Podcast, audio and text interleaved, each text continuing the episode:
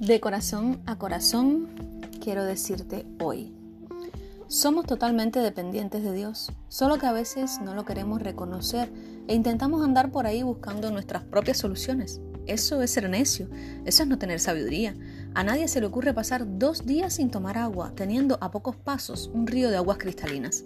Sin embargo, cuando hablamos de temas que no podemos ver, esos, los espirituales, sí que somos capaces de dejar de beber agua, no solo dos días, sino toda una vida.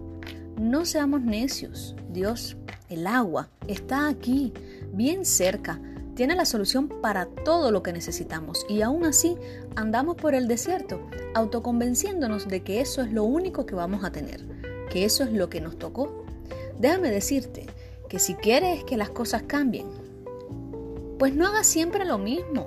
Desafíate, puedes cambiar. El cambio está en nuestras propias manos y no lo vemos o no lo queremos ver.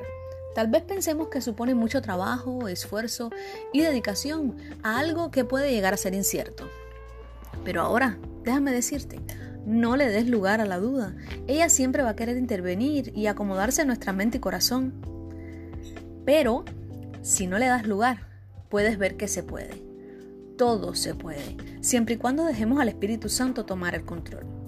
Claro que nunca lo sabrás si no das el primer paso. ¿Cuál? La entrega.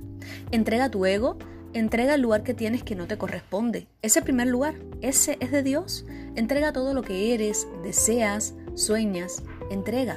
No hay cómo salir perdiendo, aunque en principio parezca que todo es pérdida. Pruébalo y verás cómo la realidad te muestra que no existe mayor ganancia que esta. Simplemente entrega.